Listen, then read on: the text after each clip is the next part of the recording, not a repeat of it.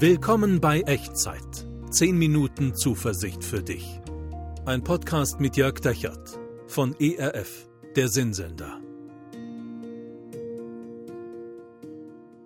Hallo und herzlich willkommen zu einer neuen Folge von Echtzeit.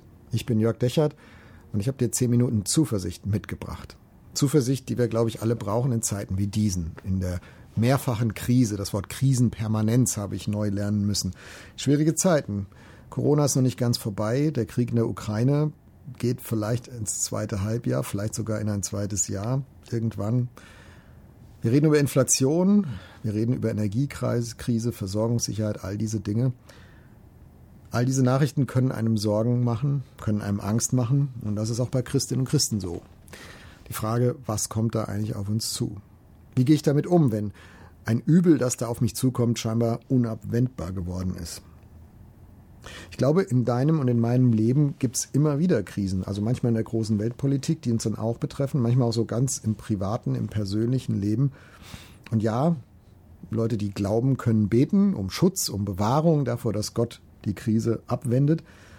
Und manchmal tut er das auch, aber manchmal ist das Übel einfach auch unausweichlich. Und die Frage ist nicht, wie komme ich da drum herum, sondern wie gehe ich da durch? Mit welcher Herzenshaltung kann ich mich einlassen auf schwierige Zeiten? Und da kann ich beten wie ein Weltmeister, ähm, aber am Ende ist die Frage, wie tickt mein Herz an dieser Stelle? Und ähm, ich kann nicht dafür beten, wie ich, wie ich diese Krise irgendwie abwenden kann, aber ich kann darum beten, dass mein Herz vorbereitet ist und ich auf die richtige, auf eine gute Art und Weise mit dieser Krise umgehe. Diese Situation kennen viele Menschen. Diese Situation kannte einer, mit dem ich, über den ich heute mit dir ein bisschen nachdenken möchte, und das ist König David, der aus dem Alten Testament. Und wir besuchen ihn mal in einer Situation, wo klar ist, da kommt ein Übel auf ihn zu und er kommt nicht drum herum. Und er hat es sogar selbst verursacht und Gott erspart es ihm nicht, die Konsequenzen zu tragen. Aber er stellt David vor eine interessante Wahl.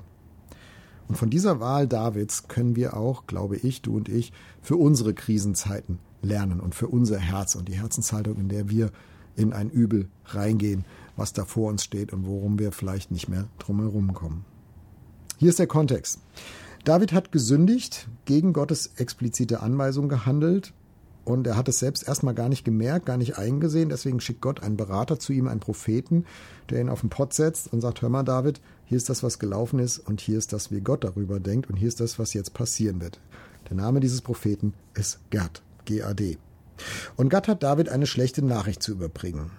David, du und dein Volk, ihr werdet die Konsequenzen jetzt tragen müssen von dem, was du da verzapft hast. Und Gott wird es nicht verhindern. Das Übel ist unausweichlich. Aber du kannst wählen, David, in welcher Gestalt dich das Übel treffen soll. Spannend, oder? Und da hören wir jetzt mal rein. Ich lese es dir vor, zu finden im Alten Testament, im ersten Buch der Chronik, Kapitel 21.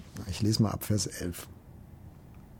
Als Gad zu David kam, sprach er zu ihm, So spricht der Herr, wähle dir entweder drei Jahre Hungersnot oder drei Monate Flucht vor deinen Widersachern und vor dem Schwert deiner Feinde, dass es dich ergreife? Oder drei Tage das Schwert des Herrn und Pest im Lande, dass der Engel des Herrn Verderben anrichtet im ganzen Gebiet Israels? So sieh nun zu, David, was ich antworten soll dem, der mich gesandt hat. Boah, was für eine Wahl, oder? Also ich habe ganz viele Fragen an der Stelle. Warum lässt Gott David hier die Wahl? Warum werden andere Unbeteiligte damit reingezogen, obwohl doch König David den Fehler gemacht hat? Ist es wirklich Gott, der diese Katastrophen verantwortlich, für diese Katastrophen alle verantwortlich ist? Oder lässt er sie nur zu? Oder wie ist das genau? Vielleicht hast du noch weitere Fragen. Aber dieser Text beantwortet all diese Fragen nicht. Und das ist ein bisschen ein Spiegelbild von einer Krise, in der du und ich sicher auch ganz viele Fragen haben, aber sie auch nicht beantwortet kriegen. Es gibt in diesem Text keine abschließenden Antworten auf all diese Fragen. Wir finden sie auch im ganzen Rest der Bibel nicht. Also, so ein bisschen der Spiegel einer Krise. Viele gute Fragen, ganz wenige Antworten und trotzdem muss man irgendwie in das Übel hineingehen. Und die Frage ist nur, wie denn? Also manchmal stehen wir einem Übel gegenüber und wissen auch nicht, wie das genau kommt, ob das gerecht ist, welchen Einfluss Gott daraus hat. Aber eins ist klar, das Übel ist unausweichlich. Und alles, was du tun kannst, ist zu entscheiden, mit welcher Herzenshaltung willst du da reingehen. Wohin willst du dich wenden? Wo soll dein Herz sein in dieser Krise? Und David, David kriegt eine echt schwere Wahl vorgelegt. von Gott über in den Worten des, des Propheten Gad. Also drei Jahre Hungersnot für alle oder drei Monate Flucht und Krieg oder drei Tage Epidemie im Land. Eine, eine Pest, wie es hier bei Luther heißt. Wofür würde sich David entscheiden? Vers 13.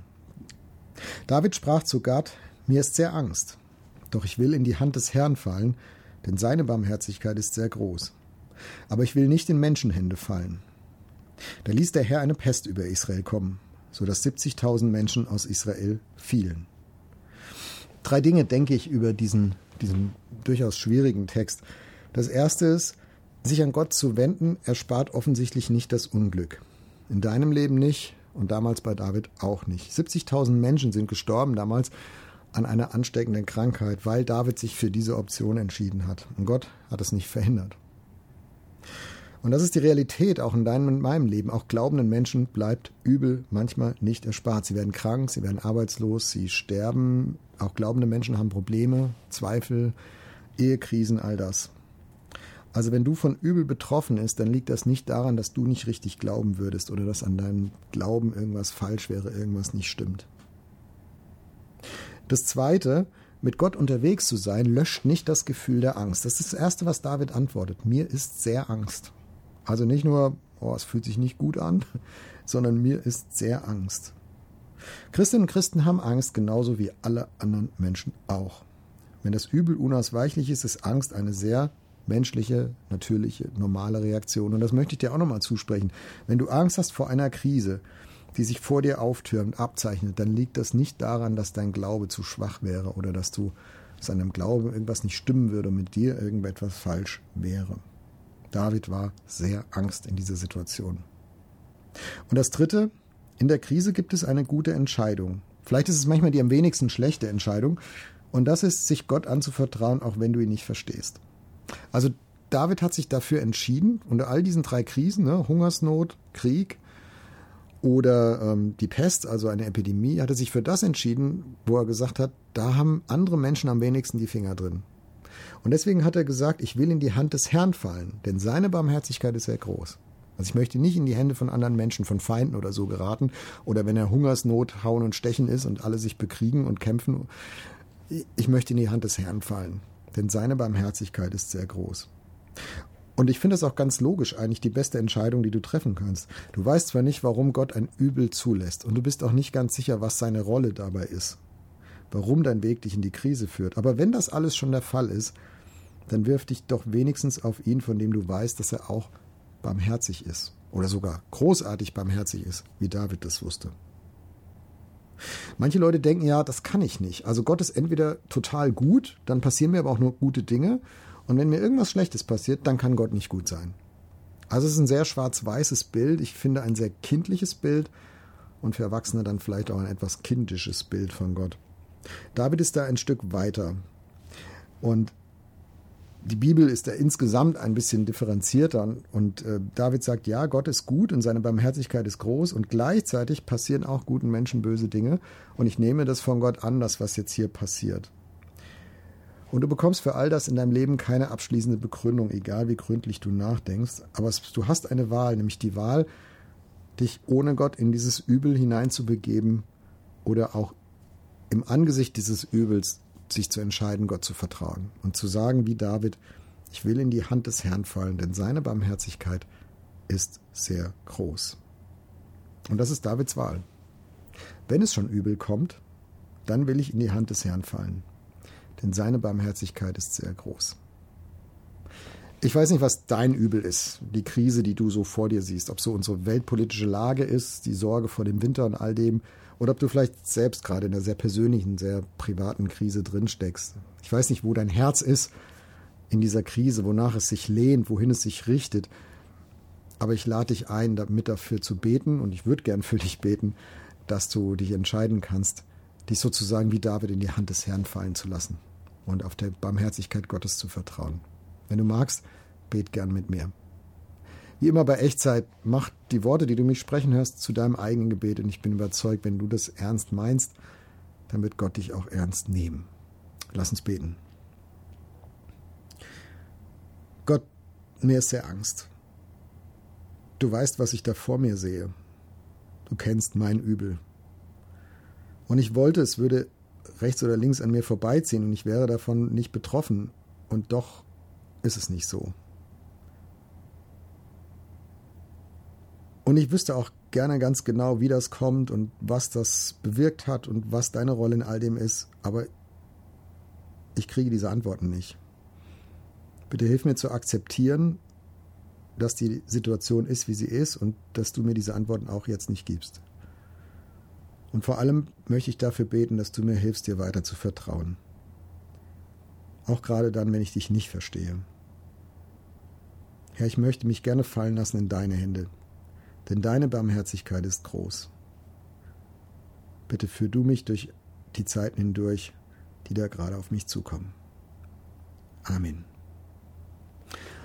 Also, das wäre mein Takeaway. Das würde ich dir gerne mitgeben aus dieser Echtzeitfolge. Wenn das Übel unausweichlich ist, lass dich in die Hände Gottes fallen, denn sein Erbarmen ist sehr groß. Vielleicht magst du dir, magst du mir schreiben, wie dir es damit geht, was dein Übel ist und ähm, ob diese Echtzeitfolge dir Mut gemacht hat, ähm, mitzubeten, dir Mut gemacht hat, dich darauf einzulassen und dich sozusagen in die Hände Gottes fallen zu lassen. Schreib mir gerne unten in die Kommentare oder per E-Mail an echtzeit.erf.de. Und was auch immer da vor dir liegt, Gott segne dich auf dem weiteren Weg. Der Herr segne dich und behüte dich. Der Herr lasse sein Angesicht leuchten über dir und sei dir gnädig. Der Herr erhebe sein Angesicht auf dich und schenke und bewahre dir seinen Frieden. Amen. Das war Echtzeit. Zehn Minuten Zuversicht für dich. Ein Podcast mit Jörg Dechert von ERF der Sinnsender.